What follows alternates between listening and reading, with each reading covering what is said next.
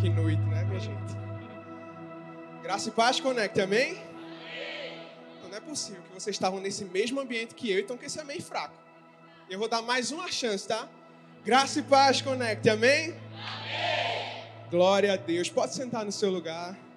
A gente vai estar começando o nosso primeiro TED de hoje.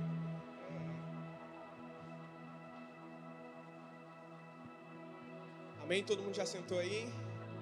Todo mundo confortável? Tem que estar confortável mesmo, porque a giripoca vai piar já já. Amém? Quem está feliz por estar aqui essa noite? Levanta a mão aí. Então, se você está feliz, vira para a pessoa que está do seu lado e fala assim para ela: Eu jejuei a semana inteira para você estar aqui nessa noite. Agora você responde para essa mesma pessoa: Falar é fácil. Quero ver pagar meu lanche no final. Amém, gente? E é justamente sobre isso que nós vamos falar essa noite. Quem aqui vê, viu os avisos de domingo com Júlia? Ela foi a que mais gritou aqui, minha gente. Mas amém, gente. Hoje a gente vai falar sobre falar é fácil. Infelizmente, nos nossos dias, tem sido cada vez mais comum a gente ver pessoas que só vivem de aparência. Cada vez a gente vê pessoas falando e não vivendo. Quem aqui não conhece pelo menos uma pessoa que é assim? Que fala, fala, fala, mas na realidade, na prática, não vive aquilo que ela prega. Se você for olhar para a vida dela e comparar com aquilo que ela fala, com aquilo que ela posta no Instagram, não é a mesma coisa. E hoje eu queria te levar a refletir sobre a história de um homem que conheceu de perto esse tipo de pessoa. Sabe quem aqui conhece a parábola do bom samaritano? Levanta a mão aí. Amém? Quem aqui pode me descrever o que acontece nela? E aí, quem sabe o que acontece na parábola? Vocês disseram que conhece. Agora vai ter que dizer aí o que é que acontece. E aí, Rodriguinho? Ninguém? Lipe? Sabe, essa é uma parábola que a gente prega tanto, que a gente ouve tanto falar, mas será que a gente parou para refletir o peso e a profundidade que ela tem? Queria que você abrisse sua Bíblia comigo no livro de Lucas. Nós vamos no capítulo 10, nós vamos ler do versículo 25 até o 29. Amém? Todo mundo já abriu? Não? E aí, minha filha? Tá faltando a célula, né? Amém. Vamos ler, gente. Diz o seguinte: Certo dia, um especialista da lei se levantou para pôr Jesus à prova com essa pergunta: Mestre, o que preciso fazer para herdar a vida eterna? Jesus respondeu: O que diz a lei de Moisés? Como você entende? O homem respondeu: Ame o Senhor seu Deus de todo o seu coração, de toda a sua alma, de toda a sua força e de toda a sua mente. E ame o seu próximo como a si mesmo. Está correto, respondeu Jesus. Faça isso e você viverá. O homem, porém, querendo justificar suas ações, perguntou a Jesus: E quem é o meu próximo? Sabe, é justamente sobre isso que nós vamos falar no primeiro tópico. A palavra fala que esse homem era judeu, era um especialista na lei. Ou seja, ele conhecia a lei de cabo a rabo, provavelmente ensinava outras pessoas sobre a lei. Mas será que na hora de praticar, a vida dele mostrava o que ele conhecia da lei? O primeiro tópico é: falar é fácil, mas e praticar? Sabe, depois da parábola, Jesus vai, vai continuar contando que certa vez, um homem que descia de Jerusalém a Jericó, no meio do caminho acabou caindo nas mãos de ladrões. E esses ladrões saquearam tudo que ele tinha e deixaram ferido, quase morto na beira da estrada.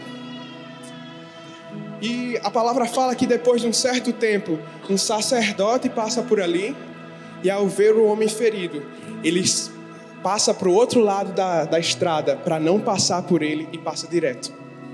Sabe, eu não sei se você sabe, mas um sacerdote, ele agia como intermediário do Antigo Testamento. Ou seja, ele representava Deus para o povo e o povo para Deus. Ele era o responsável por levar as ofertas até o lugar santo dos santos, de interceder pelo povo. E mesmo com todos esses adereços, com todo esse cargo, com toda essa pompa, ele não se compadeceu do homem ferido e passou direto.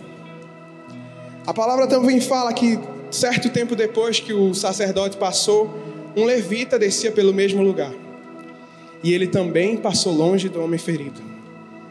Os levitas eram responsáveis pela manutenção do templo. Todos os utensílios que eram usados nos sacrifícios era papel do levita cuidar. Ele também auxiliava o sacerdote em todas as suas demandas. E mesmo com todo esse cargo, e mesmo servindo a casa do Senhor, e mesmo cuidando das ofertas do povo, ele não se compadeceu do homem ferido.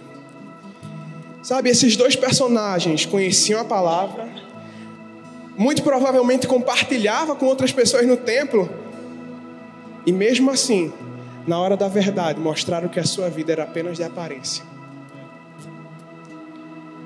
Quantas vezes nós mesmos não nos encontramos nessa situação? A gente conhece a palavra, a gente ouve a palavra nos cultos, nos cultos prega na célula, faz textão no Instagram, mas na hora de praticar a palavra.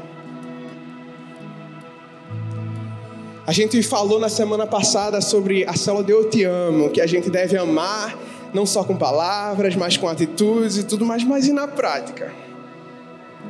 Na hora de trazer um alimento para a marcha do amor, que inclusive é amanhã. Quantas vezes a gente não se esquece? Eita, esqueci da minha farinha em casa. A gente fala que o amor faz, mas quando é para abençoar a vida de alguém, o amor só faz por a gente mesmo, né? E isso não é somente quando envolve a vida dos outros, mas isso acontece também quando envolve a nossa própria vida. Quantas vezes a gente não fala sobre para as pessoas sobre a bondade de Deus, que Deus é bom, que ele é, que ele é o mesmo hoje, ontem, será para todo sempre, que os planos dele são muito maiores do que os nossos e tudo mais. Mas quando vem uma tempestade na nossa vida, a gente passa a duvidar da bondade de Deus na nossa vida. Sabe, tem uma história que aconteceu comigo recentemente. É, há algum tempo atrás eu estava passando por uma situação, por uma tempestade que estava me tirando a paz, realmente. Eu estava muito aflito, somente só conseguia pensar somente nisso. E a cabeça vai a milhões, será que vai dar certo? Será que Deus vai fazer? Será que ele vai prover? Meu Deus, se não der certo. E certa vez, num domingo à noite, meus pais já estavam dormindo, eu estava sem conseguir dormir. E aí eu fui para a sala, liguei a TV e fiz, vou assistir alguma coisa para ver se dá sono, né? Quem nunca fez isso? E lá estava eu assistindo Netflix e eu não conseguia pensar em nada nem prestar atenção no que eu estava assistindo eu conseguia, só pensava no problema. E aí minha mãe se levantou de madrugada, ela foi beber água na cozinha, quando voltou me viu sentado lá e fez: "O que é que está acontecendo?" E aí eu contei a ela tudo aquilo que eu estava vendo, que eu estava passando, que eu estava pensando. E ela sabiamente, usando a palavra, me confrontou e disse: "Tá na hora de você viver aquilo que você fala para as pessoas na célula." Está na hora de você viver. Porque ontem na célula você disse que Deus era bom, que era para as pessoas confiarem em Deus e hoje você está aí. Quantas vezes na nossa vida a gente fala para as outras pessoas: Deus é bom, Deus vai fazer, Deus vai curar. Mas quando é na nossa vida, a gente se torna hipócrita. Será que a gente está sendo como especialista da lei, como sacerdote, como levita? Ou nós estamos sendo como esse personagem que nós vamos falar agora? E a história continua e Jesus continua contando que em seguida passava por ali um samaritano. E ao ver um homem ferido, o samaritano se compadeceu dele, tratou os ferimentos dele, colocou ele sobre o próprio animal, levou, levou ele para uma hospedaria e começou a cuidar dele. Na manhã seguinte, o samaritano deu dois denários ao dono da hospedaria para que continuasse cuidando do homem ferido e que se precisasse de mais, na volta ele pagaria tudo aquilo que aquele homem consumiu. Sabe, eu não sei se você entende a profundidade dessa parábola, mas deixa só te explicar culturalmente falando. Depois da morte do rei Salomão, as doze tribos de Israel se dividiram em duas partes. A parte norte é, estabeleceu sua capital em Samaria e passou a se relacionar com outros povos, com outras culturas enquanto a parte sul continuou em Jerusalém e continuou sendo governada pelo rei Davi. E por causa desse conflito, dessa, dessa divisão, os judeus consideravam os samaritanos como um povo mestiço. Ah, porque eles se misturam com qualquer um, eles aceitam qualquer um na cultura deles e tudo mais. Os samaritanos também tinham seu próprio templo no Monte Gerezim, e seguiam a escritura somente o Pentateuco, que se você não sabe, são os primeiros livros da Bíblia, os primeiros cinco livros da Bíblia. A história também relata, por meio de um historiador chamado Flávio Josefo, que a rixa entre judeus e samaritanos é desde o tempo do Antigo Testamento e que nas sinagogas judaicas os samaritanos eram constantemente amaldiçoados. Os judeus, inclusive, impediam para que o Senhor excluísse os samaritanos da vida eterna. Você tem noção do que é isso? De um judeu tá, tá escutando uma história dessa? De que dois compatriotas dele passaram direto, mas aquele que ele considerava mestiço foi lá e ajudou o samaritano, ajudou o homem ferido. E talvez você conheça uma pessoa que é assim, que nem os judeus nessa situação. Que só critica, critica, critica, tudo que a pessoa vê, ela critica, mas na hora de levantar do banco e fazer alguma coisa, não rola, né? E sabe, se você não conhece uma pessoa desse jeito, você deve estar pensando, ah, mas eu não conheço ninguém assim, desse jeito, Gabriel. Talvez essa pessoa seja você. E o segundo ponto é: criticar é fácil, mas e fazer a diferença? Para um judeu, a pessoa mais improvável de ajudar aquele homem ferido seria um samaritano, por toda essa questão cultural, histórica que eu acabei de comentar aqui. Mas esse samaritano entendeu o que por muitas vezes eu e você que estamos aqui nessa noite não entendemos. Que o amor ao próximo vem antes de concordar com o próximo. Sabe, muitas das vezes a gente quer relativizar a palavra de Jesus. Jesus disse: ame o teu próximo como a ti mesmo. Ele disse: ame o seu irmão se for da mesma igreja que você, se ele torcer por mesmo time, se ele for votar no seu mesmo candidato. Não.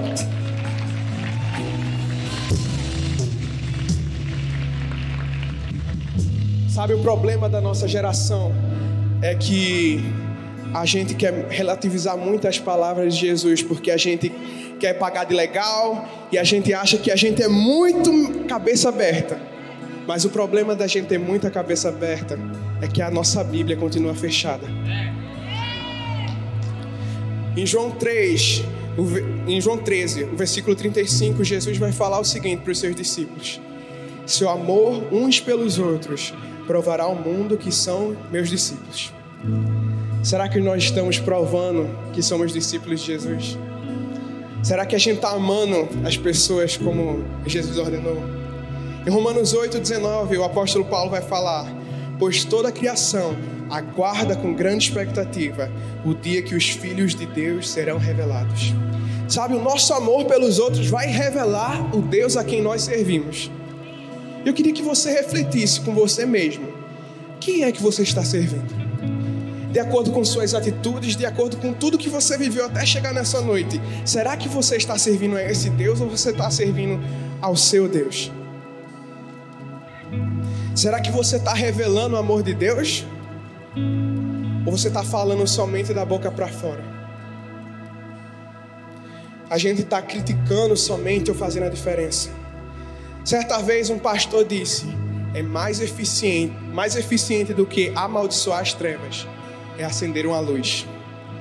Às vezes a gente perde muito tempo somente dizendo: ah, isso é um problema, isso é não sei o quê, ah, eu amaldiçoo esse problema. Quando na realidade o que Deus espera de nós é que a gente levante e faça a diferença. Quem tem sido você nesses últimos dias? O especialista da lei? Que fala, fala, conhece tudo, ensina aos outros, mas não vive? O sacerdote que leva os pedidos do povo a Deus, entra no Santo dos Santos, faz sacrifícios, mas não vive? Ou o levita que auxilia e se acha porque serve o sacerdote, mas não serve o seu irmão que está caído? Ou você tem sido o samaritano que se compadeceu da pessoa que está ao seu lado? Queria que você ficasse de pé no seu lugar nessa noite.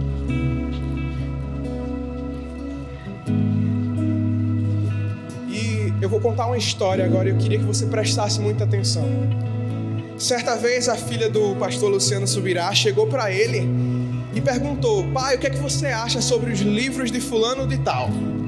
Fulano de Tal era um pregador muito influente nos anos 90, que fazia muitas cruzadas e que levava muitas pessoas a conhecerem Jesus. E o pai dela, Luciano, já consciente, ah, devem ter falado alguma coisa para ela sobre isso, né? Que não é possível ela chegar para mim e perguntar do nada isso. E ele chegou e perguntou: Filha, por que você está me perguntando isso? E ela responde: Não, pai, é porque as pessoas dizem que os livros dele são muito bons. E Luciano responde: É, realmente são muito bons. Os que eu li, não li muitos, mas pelo menos os que eu li realmente são muito bons. E aí ela questiona ele: E por que eu nunca vi um livro desse pregador na sua biblioteca e nunca vi você indicar um livro desse mesmo pregador para alguém? Que você recomenda tantos livros aí, coloca na sua loja e tudo mais. E ele respondeu: Filha, eu nunca coloquei os livros na minha biblioteca e nunca recomendei, porque ele deixou de viver tudo aquilo que ele estava pregando.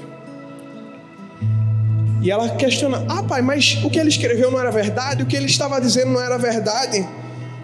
Mas o que a gente precisa não é somente a verdade sendo dita. O que a gente precisa é da verdade sendo dita por quem vive a verdade. O que a gente precisa não é de aparência, mas é de essência. Se o que a sua boca fala não está cheio, o seu coração é mentira. É somente maquiagem. Será que a gente tem amado de verdade? Será que a gente está revelando Jesus com as nossas ações? Ou é tudo aparência? Sabe? E se você chegou aqui nessa noite e percebeu que está vivendo uma vida somente de aparência, uma vida de hipocrisia, eu tenho uma boa notícia para você. Jesus pode transformar o seu coração. Você está dizendo, ah, Gabriel, mas eu não consigo mudar, é mais forte do que eu. Jesus pode mudar o seu coração.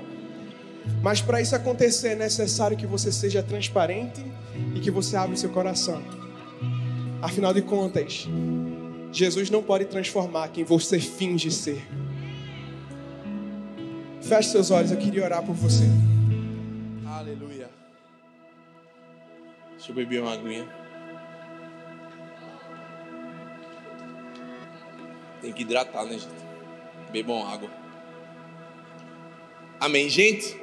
Hoje eu queria compartilhar um TED também com vocês. O TED de Gabriel foi, foi algo incrível.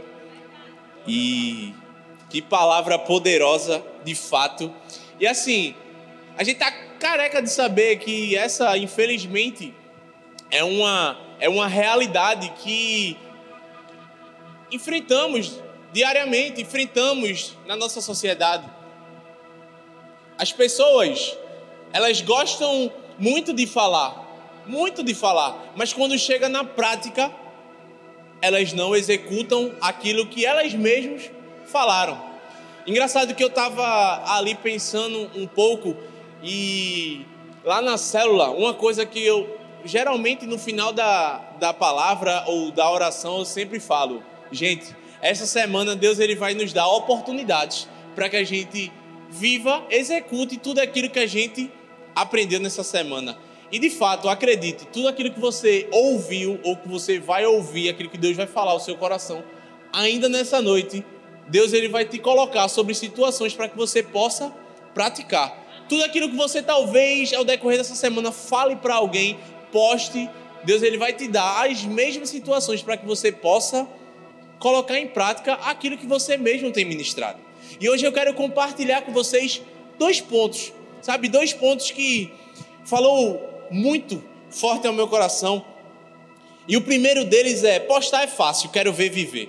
Assim, o vídeo de Júlia foi algo esclarecedor e muito claro do que infelizmente encontramos na nossa sociedade. O que? As pessoas postam que ah, uma vida fitness, postam várias coisas bonitas, postam um, um, um, texto que chega a dar inveja de um português bem escrito, sabe? Uma, é uma eloquência ali, um irado. Mas quando chega na prática, quando chega para viver, é totalmente o contrário.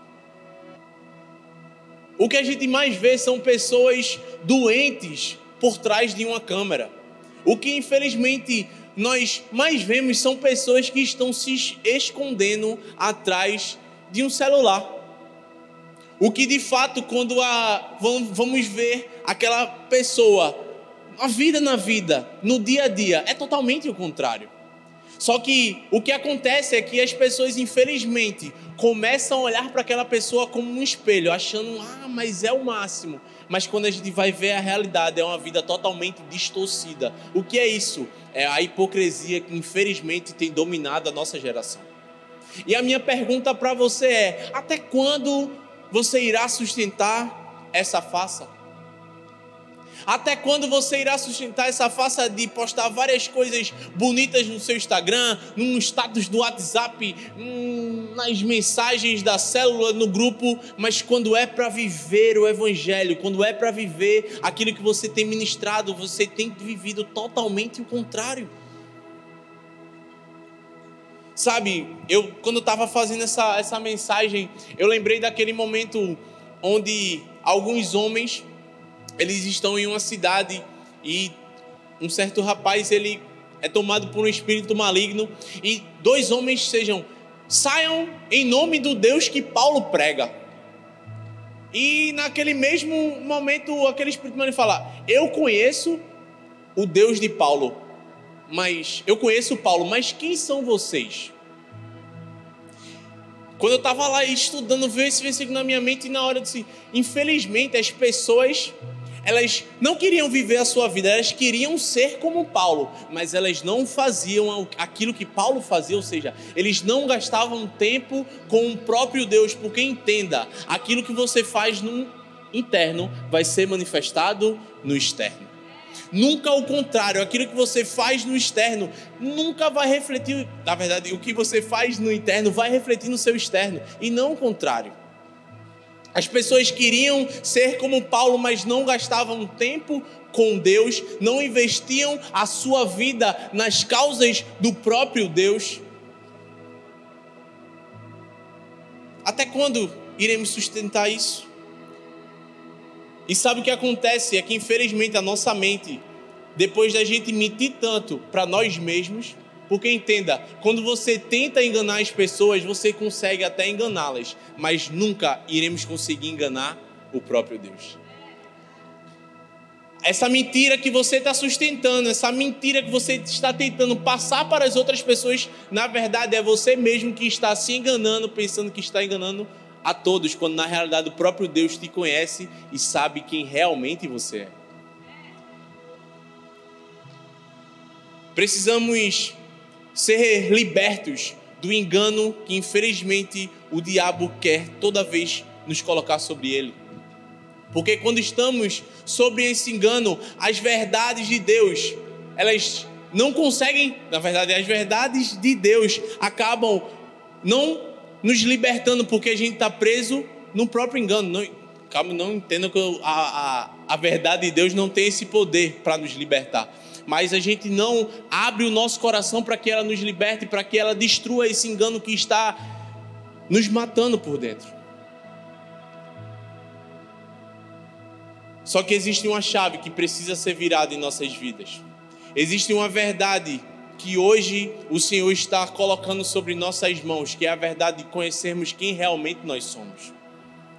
É sabermos quem eu e você somos em Deus é reconhecermos a nossa identidade nele.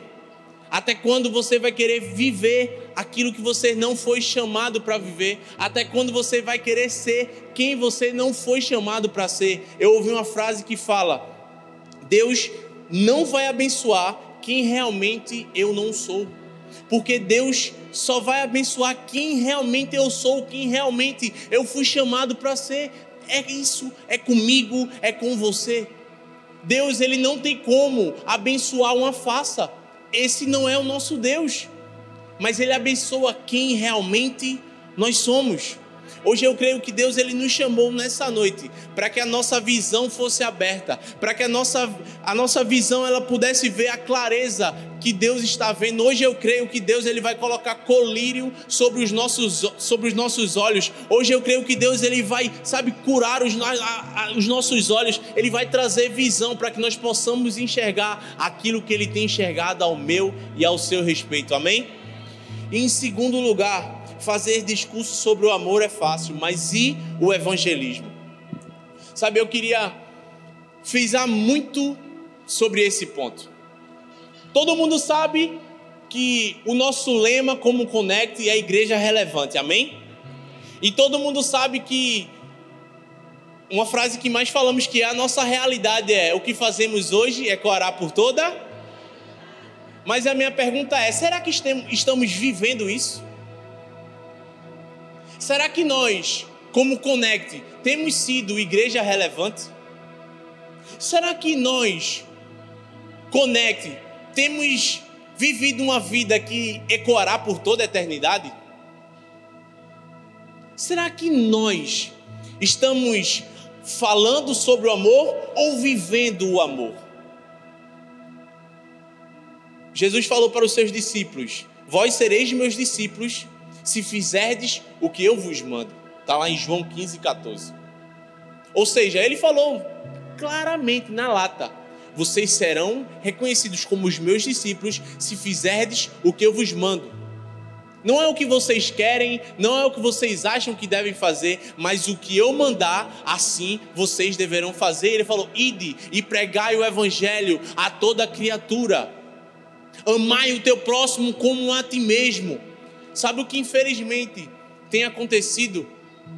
É que a gente começa naquele gás, naquela paixão, naquele amor, só que depois a gente começa a dizer: ah, tá bom eu acho que eu já preguei o evangelho demais. Eu acho que agora o melhor é só eu falar, quando na realidade o que importa é aquilo que você faz. É a sua vida. Francisco de Assis falou: pregue o evangelho em todo tempo, se necessário, use palavras. Ou seja, entenda, a sua vida vai falar muito mais sobre aquilo que você bota da boca para fora. O que vai mais importar é aquilo que você faz diariamente, não aquilo que você está falando. É como aquela, é aquela frase que todo mundo já ouviu na vida, né? As palavras convencem, mas o exemplo arrasta. Porque não importa, eu posso chegar para Marlon e dar um discurso lindo, vou convencer Marlon de que eu sou de Deus. Mas, brevemente, quando Marlon vê as minhas atitudes, ele vai dizer tudo que Pedro estava falando é uma mentira. Ou seja, Pedro é uma farsa, Pedro é um hipócrita. Sabe, nós do Connect temos diversas ações que fazemos mensalmente. A primeira delas é o Na Madruga. Quinzenalmente nós vamos às ruas do Recife, às ruas de Olinda, às ruas de Paulista para levar o amor de Jesus.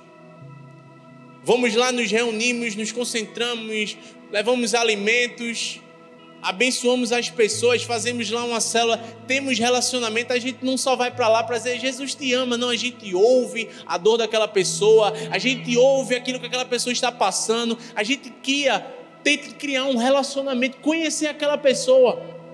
Quantos de vocês não conheciam na madruga? Ou melhor, quantos de nós não vamos ao na madruga? Outro ministério, a capelania. Nós realizamos diversos evangelismos. Também a gente vai em asilos, a gente vai em, em, em nome de Jesus, as portas vão se abrir para que a gente possa possamos ir em hospitais também. A gente vai em núcleos de crianças para pregar o evangelho para elas. Quantos de vocês nunca foram à capelania? Quantos de vocês não conheciam a capelania? Sábado que vem, nós temos capelania pela manhã nas ruas de Paulista. Quantos de vocês se comprometem aí para pegar o evangelho para as pessoas que estão precisando? Sábado que vem, nós vamos ter na madruga também. Quantos de vocês se comprometem aí e pregar o evangelho? Uma novidade. Esse mês, esse semestre ainda, no mês de junho, nós do Conect, juntamente com o Ministério de Ação Social, o Instituto, de Idade, né? Vamos nos reunir e vamos abençoar uma comunidade. Ou seja, vamos voltar, não sei quem lembra aqui das antigas do Conect, o Connect Out. Ou seja, a gente vai se reunir como igreja e vamos manifestar o amor de Deus com as nossas ações revitalizando casas, pinturas, aquilo que a gente vai no sertão, a gente vai fazer na nossa comunidade. Quantos de vocês estão dispostos a pagar esse preço? Já, já, já, já a gente vai soltar esse link, sabe? E meu desejo é que do nada falta as inscrições, acabe logo. para que a gente possa sentir esse senso de urgência e dizer: eu preciso fazer alguma coisa, eu preciso fazer algo. Eu não posso apenas estar falando, falando, mas eu preciso colocar a mão na massa e dizer: ei, meu irmão, é isso que Jesus faz, Jesus muda, Jesus transforma. Olha o que ele fez na minha vida. Jesus, ele não só falava, mas ele praticava, ele exercia, ele colocava em função tudo aquilo que ele falava. Eu, uma das partes mais lindas que eu mais amo na Bíblia é justamente quando ele pega aquela mulher adúltera. E vários estavam prontos com uma pedra na mão para apedrejá-la. E ele simplesmente lá escrevendo no chão, e ele fala: "Tire a primeira pedra aquele que não tem pecado". Ou seja, o único que tinha um poder de apedrejar aquela mulher era ele mesmo, porque ele não tinha pecado.